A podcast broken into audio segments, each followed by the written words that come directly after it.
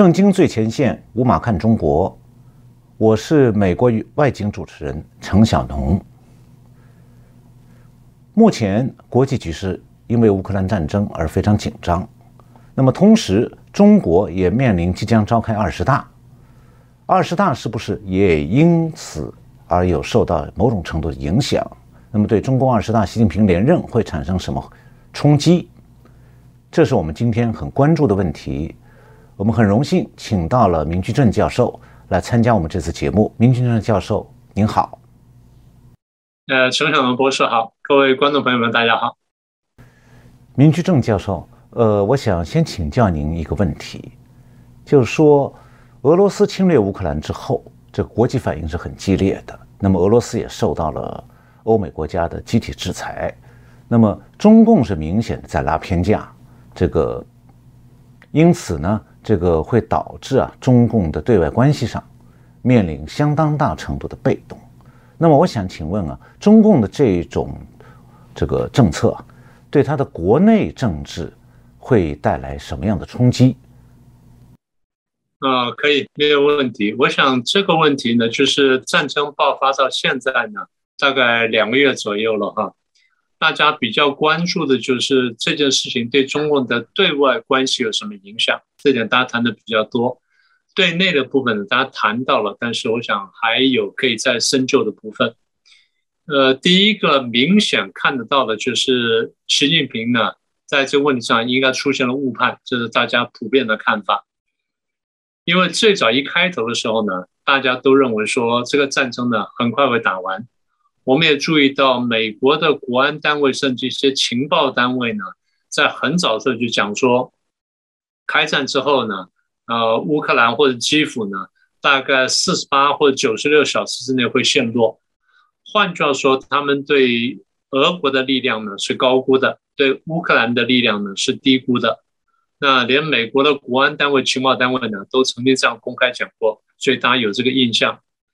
打到第四天，然后发现说基辅没有陷落的迹象的时候呢，大家开始觉得有点奇怪。打到了八天的时候呢，大家觉得更奇怪。那现在打到六十天呢，大家晓得说明显出现了误判。所以不但普京出现误判，然后中共方面出现了误判。那么中共的误判呢，大家普遍会认为说是习近平出现误判。好，那么这是这一件事情。但是如果说把这个问题呢摆在这几年来中共的内外的情势，也就是内外的政策来看的话呢，这个误判呢就显得可能更大一点点。我记得我们在上一集呢简单跟大家讲过，我们说，呃，这这几年来呢，大家对于习近平的政绩呢有过一些反思跟检讨，那大家是有一些疑虑的，那就先不说挑战吧，至少是有些疑虑的。第一个呢是美中的贸易战啊，原本可能不需要打得那么严重。第二是美中关系的快速恶化，然后再来是香港问题、南海问题、台湾问题，然后再来就是武汉肺炎刚刚爆发的时候呢，中国那大陆内部的处理方式，跟国际上开始质疑之后呢，他对外的回应，那再加上战狼外交。所以把这些内外问题加起来，我还没说经济啦或农业，没谈这些东西，大家就觉得说，看起来这几年，尤其这两年内呢，看起来这个习近平中央呢，它政策效果呢，好像负面是大于正面。所以如果说他得到这个结论的话，那大家下一步就怀疑怀疑，是不是你的决策能力出现了问题？好，那现在再回到这个。呃，俄乌战争上面来，如果说你前面的内外政策都出了问题，现在呢，俄乌战争呢又明显这个这个拖了很久，然后呢，你又一直在就像你说的拉偏架，你好像国际上呢都在谴责俄罗斯去侵略乌克兰，你没有谴责就算了，然后你的态度呢看起来是在或明或暗的支持俄罗斯。然后国际上一直指责说，指责说你怎么还不表态，还怎么还不不明确这个说出来说你到底的态度是什么？那大家在怀疑你的决策能力的情况下，再往下看就是哦，我们现在看见欧美各国联手起来制裁俄罗斯，对俄罗斯的国家也好，银行也好，甚至相关的权贵等等呢，制裁力度非常大。这下就引发一个问题：中国大陆很多权贵，不管他现在是不是当权，但他至少过去有过这个权利，然后利因为利用了过去手上的权利，加上现在的各种政治关系呢，他拥有了很庞大的资产，这些资产呢，应该基本上不合法的。啊，那如果说俄国的这些权贵都被制裁了，然后制裁的很严重，这些中国的权贵开始担心说，如果你习近平这样走下去，然后欧美就要制裁你习近平，甚至制裁中共跟制裁我们的时候，那我们怎么办？所以这些权贵呢会担心两件事情：第一，这个中国的经济呢会不会因此而受到制裁；第二，我个人财产会不会受到制裁？当他想到这一点的时候呢，他们就想说：“那你这两年来干成这个样子，如果再让你再干一任、再干一任、再干一任的话，那我们可能会非常危险。”所以大家想法说：“那是不是要把你拉下来？如果不把你拉下的话，那至少怎么样呢？我不让你连任总可以吧？我不让你下台，我我让不让你连任，也就是说，让你到时间就结束任期，而不是下台。”这样看起来好看一点点，所以就是这么说吧。最简单的观察就是这个对国内政治影响：第一是二十大开会的这个情况，第二是习近平个人的连任。这现在能够看到最直接的结果。好，那现在这个问题谈完之后，我倒想回头请教你一下哈。呃，因为不刚不是谈到说国内外的一些问题吗？那我们上一次也谈到国内的经济问题，那。官方当然也注意到说经济下滑，那问题很严重，所以我们看到他推出了一个叫统一大市场的政策。那当然我们过去谈过这个问题，因为你是这方面专家呢，我想特别请教一下，你怎么理解这个统一大市场的政策？然后再来就是这个政策对于社会会带来什么样的影响？不晓得你怎么看？呃，统一大市场啊，这个问题的提出，呃。或者说它是一个一套经济政策的组合，你可以叫它组合拳。那么这个问题的提出呢，在中国是官媒大力的在宣传，但我不太清楚台湾的媒体是不是会有很多报道。我觉得不，大概不会。那么因此，它对台湾的民众来讲可能很陌生的。那么就标题而言，“统一大市场”这个题目本身啊，就很奇怪了。那么和统一市场对立的是分割的、分裂的市场。那么大市场，它所对应的是小市场。那么中国现在是不是一个分割的、分裂的这个由若干小市场组成的一个这个？你说它是区域经济的组合，或者是诸侯经济的组合，是不是这样一个结局格局呢？我觉得好像不是。因为中国现在其实并不存在说各个地区之间市场是市场经济的这个日常运行有很大的区域障碍或者说壁垒，中共根本就不允许这样的壁垒存在，因为它是一个集权国家，所有的号令从中央政府下到各个省市是一刀切的。那么这样的话就会提出一个问题：既然中国本来就有一个统一的市场。而且中国这个经济市场化呢，也走了将近二十年的路了。到今天，你不能说中国的市场经济的活跃程度，或者说它的这个涉及的范围，只局限在某些局部的小领域。实际上，它还是范围蛮宽广的。就是说，大部分的经济活动，呃，都能看到市场经济的这个基本的要素在运转。私营企业也占中国企业总数，呃，它。就业的人口占中国就业总规模当中很大一个比例，国营企业呢，其实它只占一个不太大的比例。那么，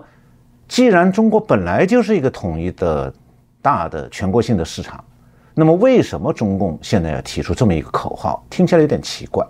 统一大市场，它要统一什么？要把它怎么样变大？那我的理解是说。中共这篇文件，如果去仔细读的话，我想台湾的观众第一没有耐心读下去，第二读了以后也一头雾水，因为它根本就是官方的套话，实的虚的混在一起，很长的一篇。呃，你从里面如果一个字一个字去解读，也许能读出一些东西来。但是在中国，现在经济学家已经集体闭口了，没人出来评论这件事情，所以好像就是从字面上理解，中国呃冒出来一个和以前不同的所谓统一大市场的新的经济制度。其实它，我觉得它实际上什么也没变。那么。对一个以市场经济活动为基本经济运行模式的一个国家来讲，包括中国在内，其中政府扮演什么角色，这是最关键的。那么，在中国这个统一大市场，谁是主导者，这是问题的关键。如果是真的市场经济，比方像台湾这样，那么政府它只是负责做某些个规则的调整，为民营企业的发展和。这个日常的竞争，创造各种各样的条件，是为他们铺路架桥。那么，在市场活动当中，经营者他们才是这个市场经济的主要的活跃的交易者。那么，对中国来讲，是不是说，呃，中国真能做到这一点呢？显然不是。所以，统一大市场这个政策提出来之前，中共就是中国市场经济的主导者，他一直在试图操控经济。那么他也看到他的这个以以往的操控，在过去几年里已经产生了很大的负面效果。他现在似乎是想要弥补一下这些负面效果的恶劣影响，但是很显然，他不可能也不会放弃他主导市场的主要的这个权力手段。因此，对中国来讲，我觉得有没有这个口号，影响都不会太大。就中国经济仍然会在中共随机性的、随意性的操控当中继续运行下去。那么这种运行的后果，呃，负面的层面，呃，负面的成分是不可避免的，还会继续发生。那么，我想从这个经济层面啊，我们再回到政治层面，因为明春教授您已经开始一开始的时候提到了中共这个。二十大的问题，那么我们去看一下中共的党史和或者说中国的政治史。中共是每五到十年要开这个党代党的全国代表大会，那么这个五年、十年的大会都会涉及到一系列的政治斗争。在历史上，中共高层的政治斗争经常会发生在这个。接班人接班、接权力交替的这个过程当中，那么我们最近看到的一次，就习近平上台之初，这个还有上台之前，发生了薄熙来企图政变的这么一件事情。这件事情，已经过去很久了，呃，台湾的很多观众可能都甚至年轻一代都不太熟悉。简单来讲，就是这个中共高层发生了权力斗争，习近平在这个过程当中，呃，打倒了政敌，夺得了权力。那么，他执政又到了十年，那么今年这个中共的二十大预定好像十月或者十一月召开，那么在这个期间，或者说在此之前，习近平他希望继续连任下去，这一点在国际社会和在中国国内，大家基本上都是这么看的。但是他现在所面临的国际国内局势，呃，您认为他会？顺利的连任吗？或者说中共二十大会不会出这个一些意外，呃，让全世界呃大跌眼镜？这个问题我是这么看的哈，呃，就像我上次说的，我说大家都觉得他连任是完全没有问题，是板上钉钉的事情，但是我一直觉得中间会有很多变数。呃，仔细整理一下呢，大概这一次这个二十大斗争的主轴呢，基本上是两个问题。第一个问题是永席跟反席的问题，第二个问题呢是争位置的问题。我先谈这个永琪反袭，永琪不用说了，就是他身边那些人，然后因为习近平在位而得到好处这些人，那这些人是永琪的，那就不用多解释了。反对习近平人非常多，我常常数，我说大概至至少呢有四个方面的这个人马。第一呢是呃江泽民、曾庆红那帮人。第二是这些从中央到地方的贪官，怕被这个反贪腐打下来的人；第三呢是经商的太子党和太升党；第四呢是军中的反西派。这四批人呢，可能还没有能够联手成功。习近平也一直在防止他们联手，所以没有联手成功。但是呢，他们至少有平行行动。所谓平行行动，就是当习近平什么地方出了纰漏，他们觉得可以进攻的时候，就是大家都出手进攻，就出现了平行行动。那么反对习近平的人呢，我必须说，大概是两出于两种动机。一种动机呢，就是恨习近平夺了我的权利，夺了我的钱。那第二批人呢，是真正拥护这制度的啊。我们觉得说共产党这制度很好，咱们就这样走下去。所以七上八下，然后这个呃，每个每一任每一任是五年，每个人在这一定位置上呢，只能干两任啊。这个是不管软规矩硬规矩呢，但至少有个规矩在。好，那现在习近平说我要干第三任，然后又把这个呃。宪法给改了，然后党章这上面当然没有规定。好，那我可以干第三任甚至第四任，这下大家就担心了。我刚刚讲，我说很多人是说我讨厌习近平，因为他夺了我的权利，夺了我的钱，然后这个把我这个整下去了，所以我要翻案，我要干什么？那么这下就是一个很大的问题。我们常讲，我们说，如果你干两任，你会下去。我可以忍一下，一任五年，我低个头，五年过去了；第二任五年，我再低个头，又五年过去了。十年过去了，你下来了，那我没事儿，我抬头我要重新做人。现在不是，现在是你两任干完之后，你要干第三任、第四任甚至第五任，那我没有盼头了，那怎么办？我只好推翻你。所以现在永袭反袭就变成说他自己把这个问题突出了啊，这第一个。第二个就是争位子。这刚才你也提到了，每五年到十年呢，这个全国代表大会的时候都要来争位置，他不只是争权力，也争位置。所以现在大概有哪些位置可以争呢？第一是常委，常委第一呢，是不是还是七个？呃，你如果没有变动，还是七个，扣掉习近平的话，剩下六个位置。这六位置里面呢，有大概差不多两到三个人呢，是年龄还没有到线的，就是还不超过不超过六十八岁的。理论上可以再干下去，他能不能再干？他如果再干的话，那云出位就很少了。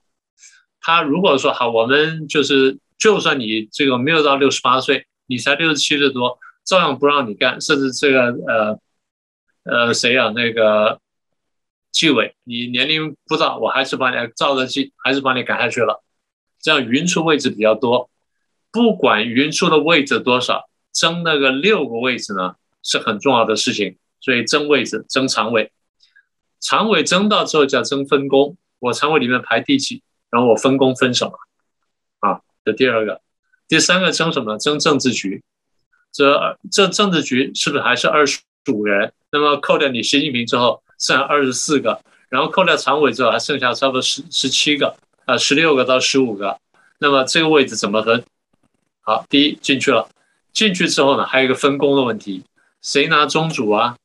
谁拿中这个中宣呢？谁拿政法委啊？这事儿呢，我们都得盘算盘算。所以争位置呢，这是第二层。第三层呢，就争总理。总理毕竟是一个国家行政实权的位置，所以总理得争。李克强是不是再干下去？看起来可能不会再干下去，因为李克强已经露出口风了，大概不会再干下去了。好，那李克强不干下去的话，他总理的位置谁来接？那韩正怎么办？那副总理谁来接？所以这些位置呢，就有很多可以讨论地方。再来就是北京啦、天津啦、上海、重庆市委书记。那这些争位置，大家常常觉得说争位置呢，就是派跟派的斗争，这是派系斗争是一个问题。还有什么派内斗争？即便咱们都同一派的，你上去了，我就没了。所以。即便是同一派的，我也得把你挤下去，因为我要上去。所以你刚刚说的对嘛？过去每一次开大会的时候，几乎都封疆大吏倒台，陈锡同啊、陈良宇了、薄熙来了、孙政才等等，先后在我们眼前倒下去。那现在呢？天津市长廖国勋说，不管是自杀还是突然疾病死亡，虽然他还不到那个层次，但已经启动了这个斗争的序幕。所以这个，我想我们拭目以待。那接着这，我想请教了，刚才不是说统一大市场吗？呃，统一大市场呢，我读完之后，我的反应呢，跟你读的是一样的，所以我想特别请教你一下。但是呢，我们这两天又看到一个消息，还不确定是不是这样的，我我想请教你一下。南华早报说，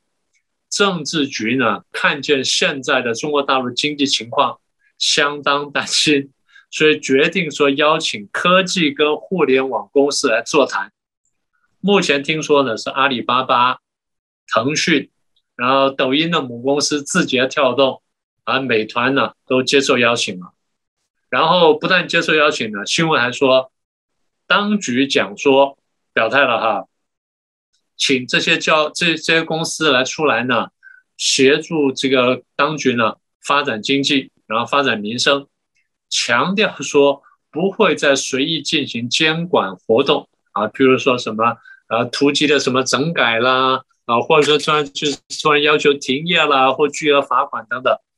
那我想请问一下，以你的理解，你觉得中共真的会做这件事情吗？然后如果做下去，你估计会有多大效果？我知道现在有点言之过早，不过因为你是专家呢，我想特别请教你一下。呃，呃，明居正教授给我提的这个问题啊，其实难度蛮大的，原因是。现在我们刚刚听到说，前过去这一两年，中国对这些高科技的互联网公司进行了一轮整顿，罚款的罚款，呃，剥夺他们一些经营权利，这个一些个公司的掌门人现在也都变成低调了，甚至像这个这个马云，阿里巴巴的老板，呃，因为。他姓马，有名字里有个云，正好浙江抓了一个马某某，马上就被人套上说马云被国家安全部给扣押了，就各种谣言都出来了。也就是说，这些互联网公司啊，在中国从本世纪初开始风生水起，势力很大。然后到了二零二零到二零二一年，中共对他们整顿了一轮以后，这些公司一下子蔫儿了，就像那个花开了以后。这个阳光一照，那个花立刻就蔫下来了。现在这些互联网公司刚刚被整的，这个上海话叫七荤八素，就是已经昏头昏脑了，被打得很惨。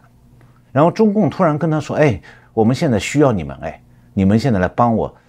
再拉动经济。”那么这样的话呢，其实就需要理解两件事。第一个就是当年中共为什么整他。现在中共为什么想利用他们？还有他们就是能不能为中共拉动经济？我觉得他们当年被整有个最根本的原因是，这些互联网企业其实它不是在创造这个制造业的实体经济，他们是在服务业行业领域里头开创，通用过用互联网的高科技手段，开创一些新的商务机会。那么这种情况下。这些商务机会虽然让这些互联网公司得到了大量的利润，但同时它也转这些很多利润是转移出来的。就是说，比方讲，马云的那个阿里巴巴通过这个提供这个一系列的金融支付手段，像微信支付的很多手段，那么它实际上是把银行的功能部分的替代了，包括放贷，他们也能够做，从中赚钱。所以它是在抢。主力银行的利润，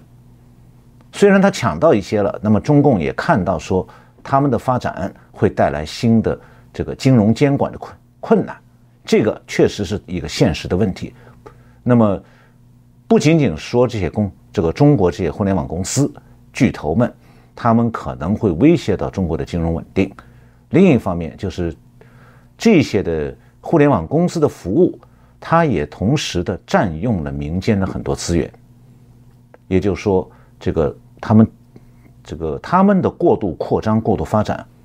挤压了其他行业的原有的生存空间，这是中共打压他们的真正原因。那么现在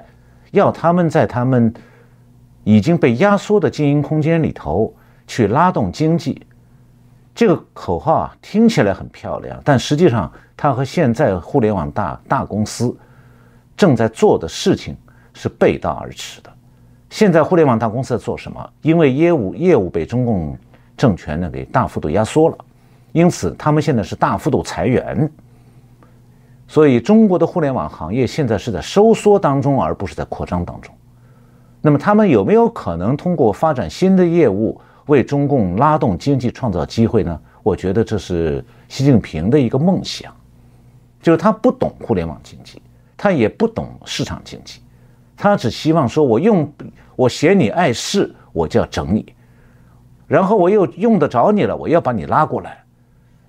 这个就和中共当年。这个夺得政权以后，在中国对这个私营企业家他们的态度是一模一样的，就用到的时候把你拉过来，用不到的一脚把你踢到阴沟里去。那么现在他又想把他们拉过来了，那拉过来有用吗？我觉得完全没有用，因为中国经济现在是病入膏肓，多了几个互联网企业新创造的什么服务业机会，并不能真正带动经济。那么中共的最大困难其实在制造业。制造业现在面临的是它的出口受到很大的冲击，这个问题我们以后可以找机会再谈。那么，我也想再请教一下明正教授啊，就是关于中共这二十大，现在大家很关心的一个大问题，就是说习近平二十大还有没有可能顺利的连任？哈，那如果说这个不能连任，会出现什么样的局面？如果我们前面的分析都对的话呢，我想这个答案是很明确的，就是习近平能不能连任呢？目前看起来有很大的变数，所以我对这个问题呢，我应该这样说，我不是特别乐观，但我不是全然悲观。为什么这么说呢？我们前面数了一大堆，就是他内外碰到的困难哈，贸易战啦，或者说这个美中关系啦。然后像你刚刚提到的国内经济了，还有点我们没有提到的，就是因为经济所引发的社会的可能的动荡。呃，不要说这是疫情啊，我就说就算没有疫情的情况下，如果说中国大陆的对外贸易因为贸易这样的关系受到这么大的影响的话，它对国内的就业市场会带来很大冲击的。而这就业市场带来冲击之后呢？就造成社会动乱，这问题我们有机会再来说。所以这些呃内部的经济问题跟社会的这个可能的动荡，跟这个外部的困难呢，对他来说呢，应该这样说，到目前为止还没有解决。所以你刚刚提的是，我刚刚特别请教你是统一市场也好，或者是互联网经济也好，我是想看说这个地方对经济上有多大的帮助。那现在看起来呢，帮助并不大。所以，如果帮助并不大的话，我们可以想象，中国大陆的经济跟就业今年不会更好。也就是说，想要靠着这经济向好，然后这个就业向好，然后得到政绩，然后顺利连任呢，这个是大概不太可能了。所以，他原来的如意算盘之一呢，我记得我们前面讲过，就是如果这次俄罗斯打乌克兰打得非常顺利，然后欧美吓到缩手了。然后说不定我可以动台湾，所以如果说我能动台湾的话，那连任就不是问题。就现在发现说，好像国内外没有一件事情是顺风顺水的。啊，那现在就出现一个更更根本的问题，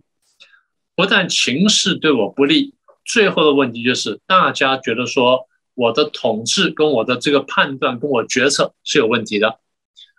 你出了这么多误判嘛？那美中贸易战。你误判了美中关系，你误判了香港问题，你误判了新疆问题，你误判了台湾问题，你误判了，然后这个中欧关系你误判了，所有东西你误判，然后再加一个俄罗斯就打乌克兰，你又误判了，你有什么资格还可以领导我们，对不对？所以我们上一集不是谈到说，呃，上海的清零，然后北京的这个清零。大家觉得说，如果清零不管用的话，你还一口要咬到底，那你根本就不能领导我们。所以大家最后怀疑就是他的决策能力。啊，我记得我们前面谈到说，呃，国这些权贵呢，看见国际上制裁俄国制裁这么严厉，然后对俄国的富豪制裁这么严厉，他们也会担心说，万一大家制裁习近平的话，那最后会不会制裁到我？那我的国际的资产是不是受到损失？所以，说到现在，我觉得一个比较大的问题就是，老百姓造反的可能性存在，但是不那么大，因为管控太过严厉了。但是呢，权贵造反的机会比较大，而且权贵呢，他比较有那么大的空间跟那么大的能量，这也是他所担心的地方。那中共过去的政治斗争呢，常常是权贵在这边斗，然后呢，煽动老百姓闹起来。八九事件就是如此嘛，我们看得非常清楚。中央呢，有人要去斗赵子阳，然后就借着学生呢，就把事情闹大。学生本来要解散回家了，就这边发一个社论呢，说什么呃有计划的什么阴谋啊，什么等等啊，这什么这个社会动乱啊，那这么一来就把学生激怒，然后学生再回到广场。嗯，所以现在我们看到就是有没有可能说？中央的这些高层的权贵斗争，最后呢在挑动老百姓，那这个点呢是我们觉得是不可测的部分，这也是我相信他所担心地方。所以他的高压呢跟各方面是这么说吧，中共的习惯是所有东西都摁在手底下，我用十只手指头紧紧的摁住，这样我就放心了，松掉一个指头我都不放心。所以在这情况下，我觉得。其实他的逻辑跟他要的结果呢，可能刚好是相反的。这是我觉得说，我不会那么乐观的一个基本原因。所以这么说吧，我对这个问题呢，我的态度是比较审慎的。呃，明君任教授已经为我们深刻的分析了中共二十大，习近平在国际、国内一系列政治、经济等等问题的压力之下，可能面临什么样的局面。呃，我们需要拭目以待。但是呢，我想明居正教授的这些分析，其实已经给出了一定程度上的某种答案了。今天我们很感谢明居正教授能为我们提供这样精彩的分析，希望说我们的观众朋友们会喜欢我们的节目。呃，我再次感谢明居正教授为我们提供的精彩的深度分析，谢谢明居正教授。哪里？谢谢陈老师，也谢谢各位观众。呃，观众朋友们，谢谢大家观看我们的节目，我们下次再见。各位震惊最前线的好朋友们，我是主持人张宏林，欢迎订阅我们的频道，也记得打开小铃铛，掌握最新节目通知，让精彩评论不错过，更欢迎留言转传影片。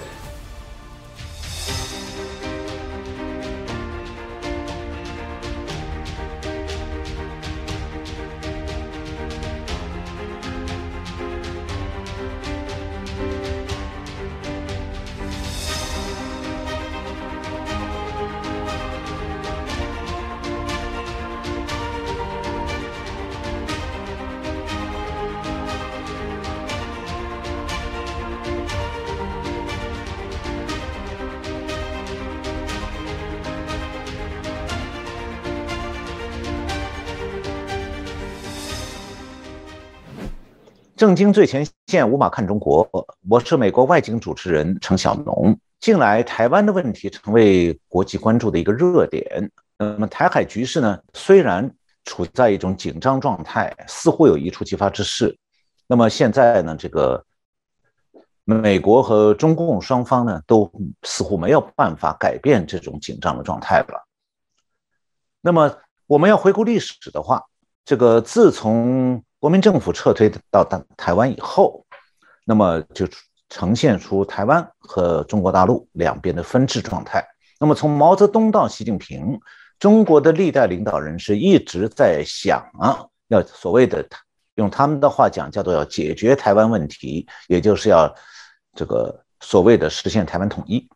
那么在此期间，他们也做了很多的努力，合统、武统各种办法都在试。那么，解放台湾对中共来讲是它的基本国策，它内部也一直在讨论说，这个如何来完成它的这个对台政策这个最终的目标。那么今天呢，我们很荣幸的邀请到了文昭谈古论今，那么他的主持人就是文昭先生。文昭先生您好，啊，小农博士好，正经最前线的观众朋友大家好。文昭先生这个节目是非常受欢迎的，因此我们也今天特地的邀请到了文昭先生来参加我们的讨论。呃，我想首先啊，呃和文昭先生一起来谈谈这个一九四九年那个时候啊，国共内战的大局呢已经定了。这个中共呢，这个毛泽东决定在一九五零年要以武力解决台湾。那么一九四九年呢，当时新华社在三月十五号曾经发过一个“中国人民一定要解放台湾”的一个口号，这实际上他的一篇文章，这是中共第一次提出了要解放台湾的口号。而且把解放台湾作为一九五零年的任务之一。那我想请问呢，这个从一九五零年开始，毛泽东就不断的表示要解放台湾。一九五四年的时候，《人民日报》也发表了一篇一定要解放台湾的这个社论。那么最终发生了什么样的事情，让毛泽东的这个解放台湾的这个任务或者说他的目标变得遥遥无期，一直到现在都没法解决呢？第一个转折点呢，应该就是出现在一九四九年十月份。呃，当时中共企图夺取金门岛的登陆作战失败了。呃，这次战役呢，又被称之为古宁头战役。呃，登陆部队九千多人全军覆没。所以这个事情呢，是给中共领导层比较大的触动，就他们开始意识到，呃，这种登陆两栖作战的方式和他们之前的经验差距很大，需要比较强的技术保障，有海军空军的优势。呃，有充分的呃运输工具的保障，同时呢，还要有很复杂的协调指挥。以当时解放军所掌握的技术条件，要完成大规模的这个两栖抢滩作战呢，有难度。所以他们开始意识到这个问题，需需要做更多的准备才能够攻台。所以，一九四九年十月份以后，他们就暂时把这个对台湾的直接攻击这个进程给放缓下来了。然后呢，到一九五零年，就大家知道发生了一件非常重大的事情，就是朝鲜战争。一九五零年六月份，韩战爆发，呃，然后马上，美国第七舰队就美国第七舰队就进入台湾了啊，呃，所以当时这个杜鲁门总统他实际上所表达的态度呢，是要维持台湾海峡的中立，就是他两边都要拦，他既要拦着这个中共去进攻台湾，同时呢，他也不希望。国民党政府啊，就是国民政府进就很快的就反攻大陆啊，从而在朝鲜没有解决的情况下，把美国自己也拖入跟中共的另一个战场的冲突啊。本身是这个呃，美国当时是想先把朝鲜作为一个维和问题给解决了，但是朝鲜战争结束以后呢，国际环境就开始发生变化了。朝鲜战争结束以后，呃，这个国民政府和中共是分头行动，当然中共还是继续准备攻台，但是国际环境发生了比较有利于国民政府的变化。呃，就是美国从这个韩战期间到这个朝鲜战争结束以后，致力于打造整个太平洋地区的军事防御体系，来遏阻共产主义的扩张啊，像和日本签订旧金山条约，和澳大利亚、新西兰相继签订条约。那在台湾这儿呢，一九五三年九月份就签了这个军事协定。呃，叫做军事协防谅解协定，呃，就建立起了事实上的军事同同盟，就是国军这边的编练和装备由美国来提供协助，但是呢，呃，国军如果采取重大的军事行动，也需要得到美国的事先同意，这样就建立起了一个事实上的军事同盟关系。然后到第二年啊，一九五四年的十二月份就签订了这个呃中美呃叫做中美共同防御条约啊，当时是。这个中指的是中华民国，所以就把台湾和澎湖纳入了这个中美共同防御的范畴。那事实上呢，从一九五四年以后，呃，中共如果要直接进攻台湾本岛，到呃或者是进攻澎湖，就面临着和美国直接冲突的呃这种风险，事实上也就变得不可能了。所以毛的武统目标就被无限期搁置啊，直到这个中美建交，这个中美共同防御条约它才失效。呃，这是从一九五四年以后到一九。七九年这个大体的情况，呃，但是这中间呢，有些局部地区也有一些不同的变化，比如，比如说在另外一头，在浙江沿岸，中华民国所控制的岛屿呢，嗯，对中共来讲就有地利之便，因为它并不在中美共同防御条约的呃防御范畴之内。同时，由于当时的技术条件，因为浙江离台湾北部还算比较远，当时国军的喷气式飞机它的航程不够，往返不够，所以呢。这个中共，他占据大陆以后，对浙江这边有地利之便。呃，韩战以后呢，中共得到了米格战机，所以它逐渐取得了在浙江这边的空中优势。呃，所以在一九五五年，呃，在浙江这边呢，还是发生了比较大的战斗啊。一九五五年一月份，中共解放军攻占了伊江山岛，随后国军从大陈岛撤退，标志着在这个方向呢，呃，中共基本上达到了目标。但是在福建这一侧，形势一直还是比较稳定。呃，中华民国还控制着金门、马祖，除了在金门这边，一九五八年发生八二三炮战，然后停停打打，一直拖到一九七九年中美建交。那大的这个两岸之间的军事行动呢，就算停下来了，偶尔有海空冲突啊，呃，基本上处于大这个大的形势来讲，处于停战状态。一九六七年发生最后一场空战，所以基本上就是这么一个状况。我们现在还可以再进一步的回回忆一下哈，这个。毛泽东在他的晚年最后几年当中呢，他实际上已经没有办法再做更多的事情，因为他身体状况已经不行了。那么，一九七三年的五月呢，邓小平是被毛泽东安排回到了这个要中枢的位置。我想请问文昭先生啊，就是众所周知啊，当时台湾的总统蒋经国先生和这个邓小平啊，当年在苏联的莫斯科中山大学是同窗。同学吧，算是。那个时候呢，邓小平还是这个蒋经国所在的共青团小组的组长。那么，为什么邓小平一接任这个对外事务的处处理以后，他马上就这个把对台湾这个武统这个政策就放在一边，改用柔怀柔的政策了？那么，当时蒋经国对这个中国大陆这个政策变化采取了什么样的态度呢？呃，邓小平他当时采取怀柔的态度对待台湾呢，呃，其实是他既无心也无力武统台湾了啊。无力呢是说经济和军事方面他都能力不够了。在经历了十年文革之后，中国大陆国力十分孱弱啊，所以攻台它已经没有任何军事上成功的可能了。军事技术在五十年代的时候呢。中共和台湾大部分呃大部分领域处于一个持平的水平，米格飞机可能还略胜一筹，只是当时中共解放军没有大吨位的军舰，苏联海军也不强，所以这方面提供不了他太多的帮助。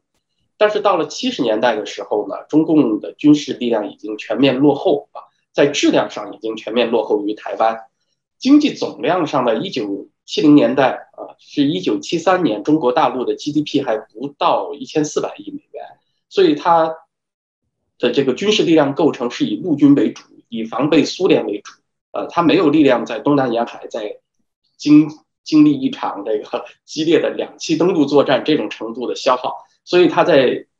经济和军事两方面硬实力来讲都不具备武力攻占台湾的可能。他既然做不到，那邓小平是一个非常灵活务实的人，他就不如嘴上大方一些啊，就干脆就提出和平统一啊。这个是无力，那无心呢？就是说，呃，邓小平从他自己工作的优先级来讲，他的第一任务还是挽救中国经济。如果民生崩溃了的话，那涉及到中共要丢掉江山的问题，是不是马上打台湾、收回台湾，他倒是无所谓。呃，国际关系上呢，邓小平他掌权以后的优先还是要修好和美国的关系，啊，然后呢，这个修复中国经济，同时以对抗苏联为最主要的任务。那在一九七九年中美正式建交之前，你看台台湾这边和这个美国签订的中美共同防御条约也还是有效的，所以呃，如果说这个台湾受到了中共的，就算不是直接攻击啊，就是比较高调的武力威胁的话，那么台湾有来自于美国、日本那这这些方面的大量投资，这些好战的举动本身对邓小平的计划也不利，他会把美国推走，逼迫美国必须要做出更强的姿态。那就不利于争取，呃，这个发展中美贸易，争取美国投资以及以及抗苏的目标。当时七十年代末到八十年代初，中国大陆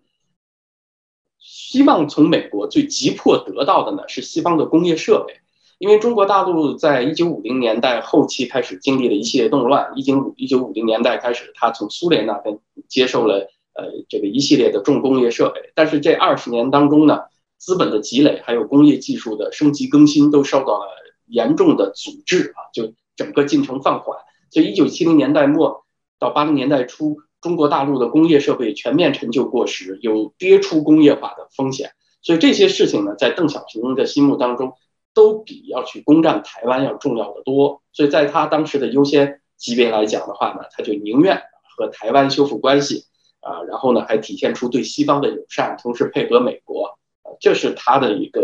呃比较务实灵活的一个态度。所以，一九七九年，中国大陆的人大常委会发表了《告台湾同胞书》，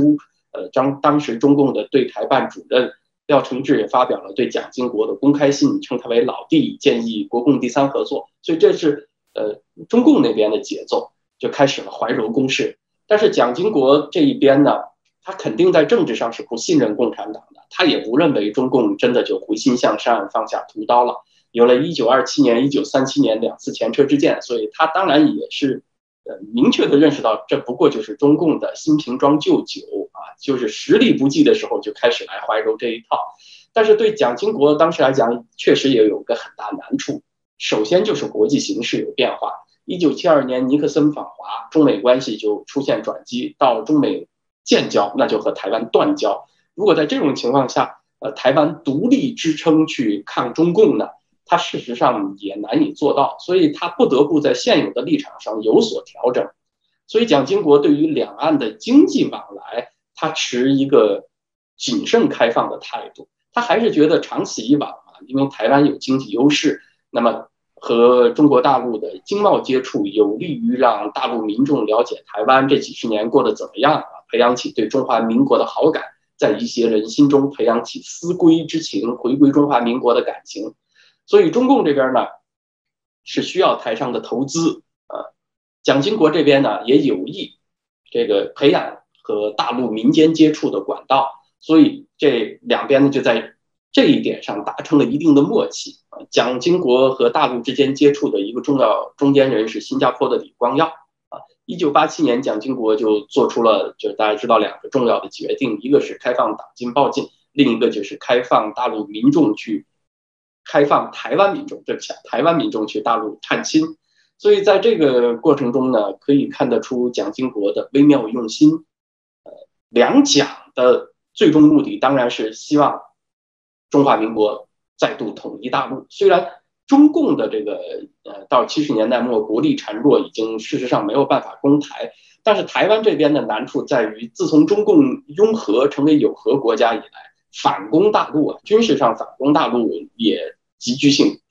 这个也急剧的可能性缩小。所以，对于邓小平推进的这个经济改革和务实外交，还有对台湾的怀柔呢，蒋经国他其实也不是斩钉截铁的排斥，他当然是不能够接受一国两制，但是呢，他是先让经济和民间交流先行，然后呢，再让这个台湾自己的政治改革走在前面来。因应这个当时时代的变化，台湾经济怎么起飞的？蒋经国自己当然是亲历者，邓小平推行的改革呢，也是在模仿台湾的道路。所以蒋经国也意识到中国大陆的经济增长会有后劲，所以他是让台湾的社会和政治改革先启动啊，然后开放这个呃台湾居民到大陆探亲，让台湾的这个民主化进程显得对大陆更加有吸引力，再继之以大呃两岸之间的贸易和。投资，呃，增加台湾对大陆发挥影响的杠杆儿，这是他当时能够规划的最务实的路线。应该说，在嗯八十年代的那个条件下，假如啊，假设一下没有发生一九八九年天安门事件，胡耀邦、赵子阳在中共那边推行的政治改革能够持续下来、扎下根来，那么蒋经国和邓小平以及后来的赵子阳。能够真的相向而行，找到更多的共同语言，其实也是有可能的。但是这一切没有发生。那么文昭先生啊，我们再稍微往把时间线往最近拉一些哈。这个自从邓小平九十年代后期去世之后，江泽民呢还提继续了一段时间的怀柔政策。那么然后呢，胡锦涛二零零四年这个上台以后，就两手同时操作。一面威胁台湾，一面拉拢台湾。二零零六年的时候，北京又有一些这个进一步的认识，认为说买台湾比打台湾便宜。那么，请您呃能为我们的观众朋友们介绍一下，就是从江泽民那个怀柔政策江八点，到胡锦涛这个时代出现的这个所谓两手策略，这中间他们的目标有什么差别？江湖这二十年呢，基本上还是中共韬光养晦、培养实力的这二十年。同时呢，胡锦涛是邓小平隔代指定的，所以江湖和邓他基本上算是一体。邓小平之所以隔代指定胡锦涛呢，就是想让自己的方针延续下来，不要自己死了以后马上就被推翻。所以呢，对台方针基本上也是邓归江随和邓归胡随，它都是以和平统一为出发点的，这个基本逻辑没有变。除非发生台湾独立这种特别激进的事情，他们也不考虑使用军事手段。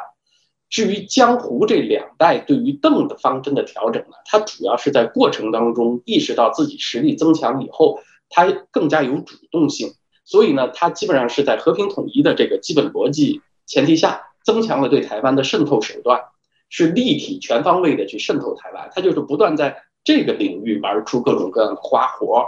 那在政界呢，就是拉拢台湾国民党当中统的这一股势力，在民间层面呢，那就是。全面铺开有很多渠道了，呃呃，一个重点是培养利益关系跨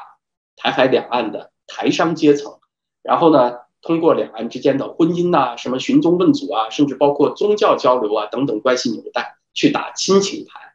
然后呢，呃，经贸方面利用大陆的市场购买台湾的产品和服务，给予种种惠台政策，又通过对台湾有目的的投资去收购。台湾的特定产业和企业，所以它是打造一种网络化、立体的贯穿台湾各个阶层的这样一个关系网络，去影响台湾的选举政治。应该说呢，随着中国大陆这个经济积累的增加，它这套措施这个水滴石穿呢，还是日积月累，有相当的进展。呃，在国际上呢，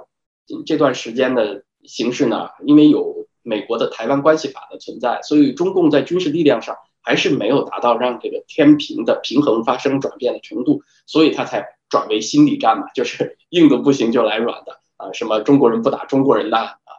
然后呢是文化台，什么中华文化是两岸中国人的纽带，大家都是骨肉同胞啊，呃，以及提出在一个中国的原则下什么都可以谈等等，就不停的抛出花球去争取道义上的优势，这是他的心理战策略，就是让这个西方觉得哦，好像北京是维持和平的力量。而陈水扁和当时的陈水扁和台湾民进党是麻烦制造者，就弄得好像台湾不揪不接这个绣球，显得台湾很鲁莽、很无理的样子。但是我们还是要看到啊，到胡锦涛的末期，就是您刚才说的二零零六年以后啊，这个形势有一定的变化。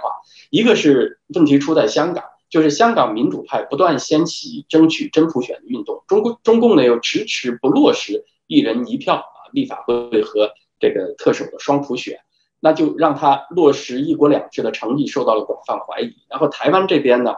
呃，年轻一代走向社会，本土意识不断抬头，所以呢，中共呢又感到这个他呃渗透控制台湾呢，嗯，这个策略也是受到了打扰，所以他又转回去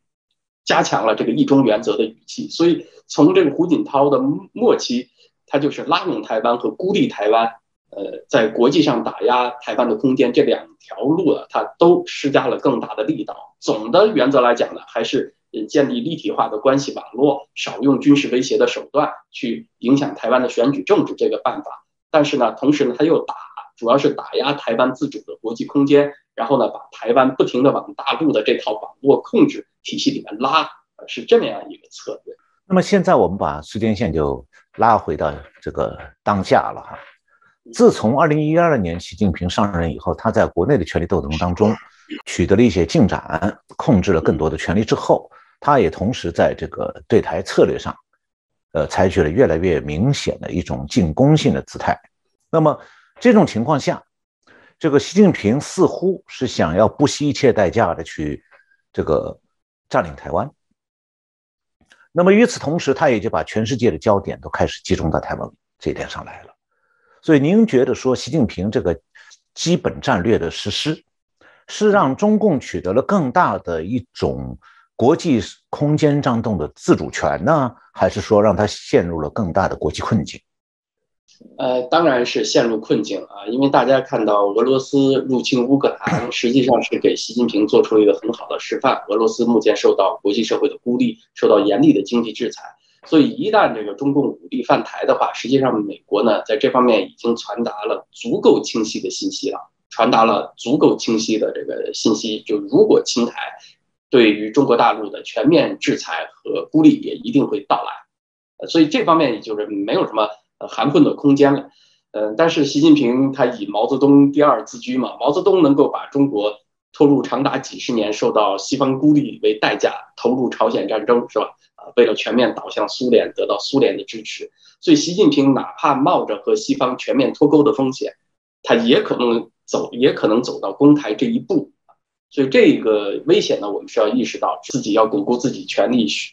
呃，需要他都有可能走到这一步。今年俄乌战争的爆发呢，确实俄罗斯非常差的这个表现也会给习近平冲击，让他重新权衡自己的野心。呃，是不是你像俄军号称世界第二，打成这样，那他到底是不是自己有这个力量？他可能也要掂量掂量。但是呢，到目前我觉得还是不能指望他放弃武统的目标。我们看到他连那个动态清零的防疫目标都坚持不动摇。就是把中国搞得国穷民怨，也要坚持下去，就为了为了维持他那个亲自指挥、亲自部署的光环不褪色。那么在对台目标上呢，也不能指望他这么轻易就放弃。所以这个是对目前形势的一个判断。确实呢，也是台湾压力比较大，也是比较紧张的时候。所以台湾的立足点呢，我觉得有两点很重要。第一呢，就是有心理准备啊，一打仗就是大打和全面打，而不是小打和局部打。呃，可能不仅仅是中共去攻取一些离岛啊，像金门、马祖还有东沙这些小岛这么简单，而是一打就会直接攻击台湾本岛，占领金门、马祖呢？当然，以现在中共的军事力量来讲，很容易做到，但是它并不给大陆带来什么额外的战略优势。你只要是一采用军事手段，不管大不管大打小打，西方和日本立刻就会对台湾提供军事支援，而且呢，制裁也同样会到。但这个几个小岛又没什么价值，所以呢，和直接攻台后果差别不大，但是又，呃，这个攻击小岛的成本效益又很不合算，所以以习的性格呢，一打就会是大打。那我觉得，呃，台湾应该有这方面的心理准备。第二个要点呢，就是要立足于自己打赢啊，歼敌主力于海面啊在当代的这个火力条件下啊，实施两栖登陆。确实难度很大，会有巨大的人员伤亡。像美军最近这几十年已经放弃了大规模的两栖登陆作战，在刚刚发生的俄乌战争当中，俄罗斯呢有黑海的制海权，但是他还是放弃，就是目到我们做这期节目的时候为止啊，他还是放弃了在乌克兰南部发动两栖登陆作战，去牵制乌军的这个方案。所以说，两栖登陆作战在现代火力条件下，它的成本代价会变得越来越高。呃，台湾呢？把自己做成一个刺猬啊，有很强的赢面，就是台湾努力发展反登陆和不对称作战的实力，哪怕是在这个中共的全面攻击之下，它其实赢的机会还是很大。但是同时呢，就要有战争，呃，很可能会由常规战争快速升级到核战争的这种心理准备。呃，比如中共有可能会在公海引爆小规模的核武器、小当量的核武器来吓阻美日的介入。也有可能在登陆作战不利的情况下动用小型核武器。那这种论调实际上在中国大陆的鹰派和好战分子那里一直都存在，所以呢不能等闲视之。既然一打就是大打全面打，那大胆就是他手上有什么东西就会用什么东西。所以台湾军民呢要做好心理准备，在承受一定程度核打击的情况下，也要能够坚持下去，得有这种承受能力。嗯，当然，我们讲了前面这些因素之外呢，也要提一下别的原因，就是，呃，中美在台湾问题上摊牌，除了总加速加速师自己的主动提速之外呢，另外有一些结构性的原因，就是尽管我们谈到习近平的啊，他这样的执着和那样的不理智，但实际上呢，哪怕中共并不是习近平当总书记，台海危机的爆发呢，也只能够延缓。摊牌推迟到来而已，因为它是有些结构性原因造成的，它和谁在台上不一定不一定有关系。首先就是这个中美关系的波动，美国这边呢，随着时间推移，它不太可能长时间的忍受中共利用国际规则的漏洞啊，去搞它，去不断侵蚀它的这个国家实力和国际领导地位啊，像什么从美国不断的剽窃技术啊，呃，千人计划呀，不停的网络攻击啊。呃，还有利用跨国企业去影响美国的国内政治啊啊，各种或明或暗的手段去干预美国的选举啊，还有工作机会从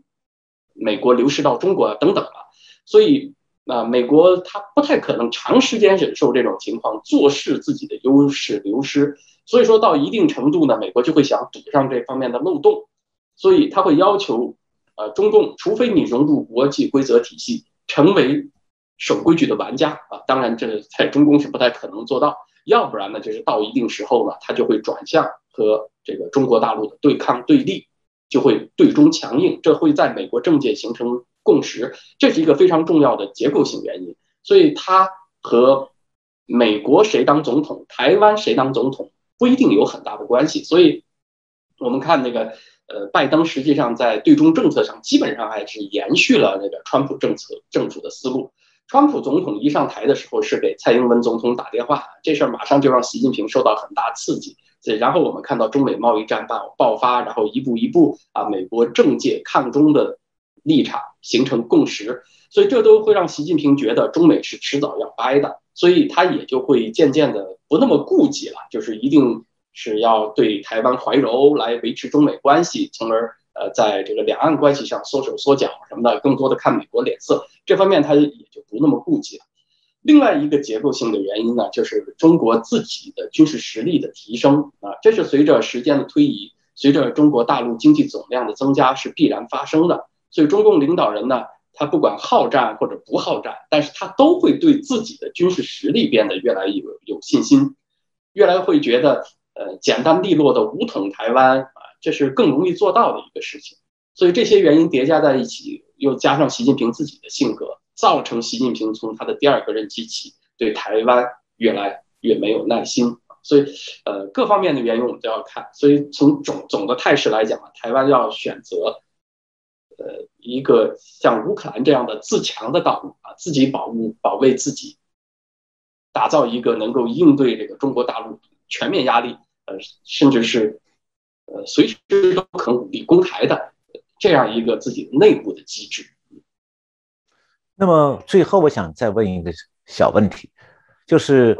在当前的这个台海两岸关系这个似乎是很难逆转的状态下。那么台湾也还存在着一种声音，认为说，台湾可以坚持怀柔政策，对中共怀柔，这样会换取中共不要来攻击台湾。您认为台湾在这方面的选择有有选择空间吗？呃，我觉得这没什么选择空间啊。首先，只要习近平在任的话啊，我觉得，嗯，对台的这个压力都会不断增加的。习近平从他的第二个任期起，因为中国。国内发生了一些很深刻的变化，中国经济每况愈下。从中美贸易战到二零二零年的 COVID 的瘟疫爆发，到现在的清零大折腾，习近平他从统治集团到社会阶层不同的阶层积累了大量的怨气，所以他要连任的话呢，他必须要有一个呃能够说服所有人的功绩啊，能够超越他的前几任邓江湖。把他的一尊地位摆到一个不容置疑的高度，所以他就会越来越把目光放在这个统一台湾上，那会是他的最好的加冕礼。呃，所以中共他在嗯作为一个独裁政权，他呃国内危机越大的时候，也是他侵略性越强的时候。台湾能够给中国大陆什么呢？老实说啊，你这个以台湾的经济体量，它不可能以两岸的贸易量反过来去挽救中国大陆的经济，对不对？所以台湾能够。给中国大陆最多的，给中共一个最大的礼物，就是把自己献身给了别人呗，就是呃以自把自己扔进老虎笼子里，让这个中共统一他，那这就是最大的礼物。所以这个怀柔，这个是反过来怀柔台湾，怀柔中国大陆啊，这已经和一九八七年那个蒋经国那个时代已经完全不一样了，是另一种形式的，没有认清现实，刻舟求剑了。感谢这个文昭先生啊，为我们提供的这个。非常精彩的这个分析，呃，他的很多分析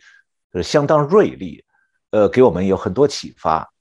呃，感谢文昭先生参加我们这个节目，呃，谢谢小农先生，谢谢正经最前线的观众啊，呃，我觉得这台湾，嗯，今后在全世界的舞台会越来越宽的，特别是经历了这轮乌克兰危机以后啊，人们也越来越意识到了对这个专制独裁政权的这种咄咄逼人的。呃侵略性行径是不能够容忍的。所以台湾得道多助嘛，会得到越来越多的支持和帮助。啊，谢谢大家。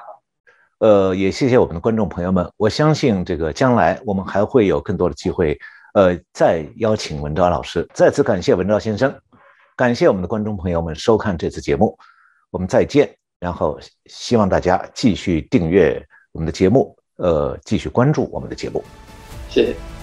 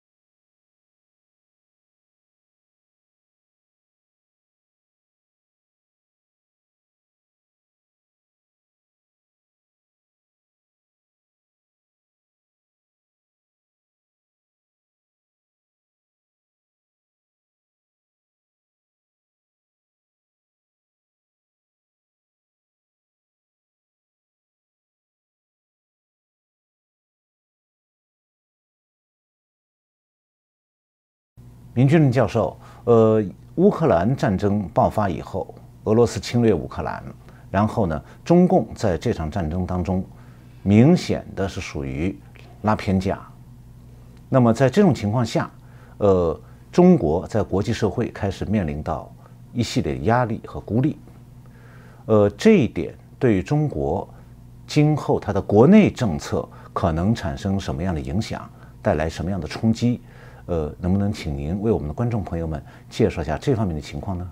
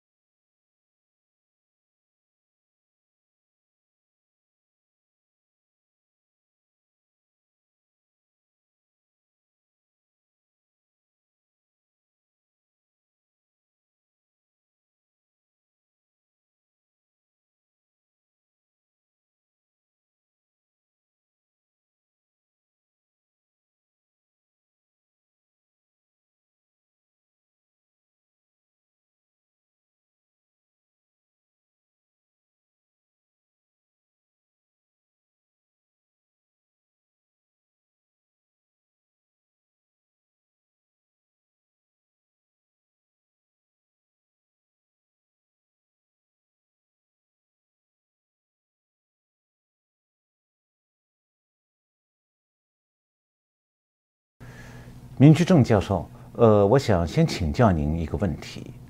就是说，俄罗斯侵略乌克兰之后，这国际反应是很激烈的。那么，俄罗斯也受到了欧美国家的集体制裁。那么，中共是明显的在拉偏架，这个，